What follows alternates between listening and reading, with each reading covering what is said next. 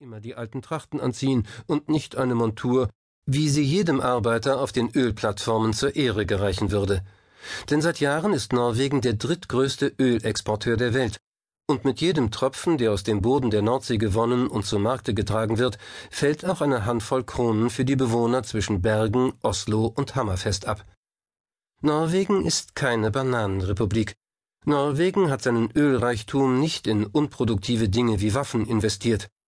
Wenn die Norweger weiter die Nerven behalten, werden sie auf Dauer reich sein. Wie sie das schaffen?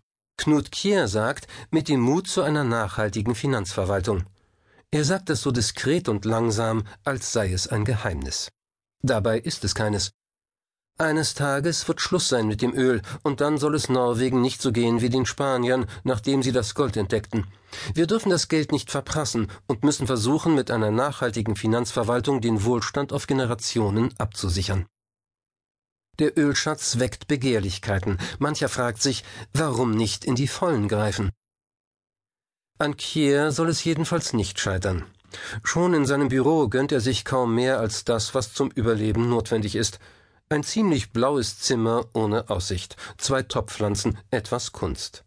So werden von einem trostlosen Schreibtisch in Oslo aus die Einnahmen aus dem Öl verwaltet, die die norwegische Regierung in einen 1990 gegründeten, aber erst seit 1996 mit dem notwendigen Kleingeld bestückten Fonds steckt.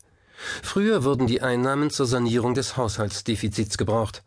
Seit der Haushalt einen Überschuss aufweist, darf der Fonds wachsen, an Umfang und an Bedeutung.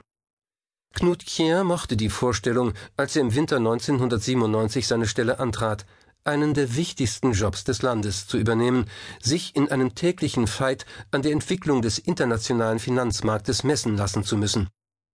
Es gibt kaum einen Fondsverwalter, der auf Dauer besser ist als der Marktindex. Wir wollen zu denen gehören, die besser sind. Insgesamt verwalten etwa 130 Leute aus unterschiedlichen Ländern den norwegischen Ölfonds, der aus pädagogischen Gründen neuerdings Pensionsfonds heißt, knapp die Hälfte davon als Manager. Sie arbeiten in Büros in Oslo, London, New York und bald auch in Shanghai.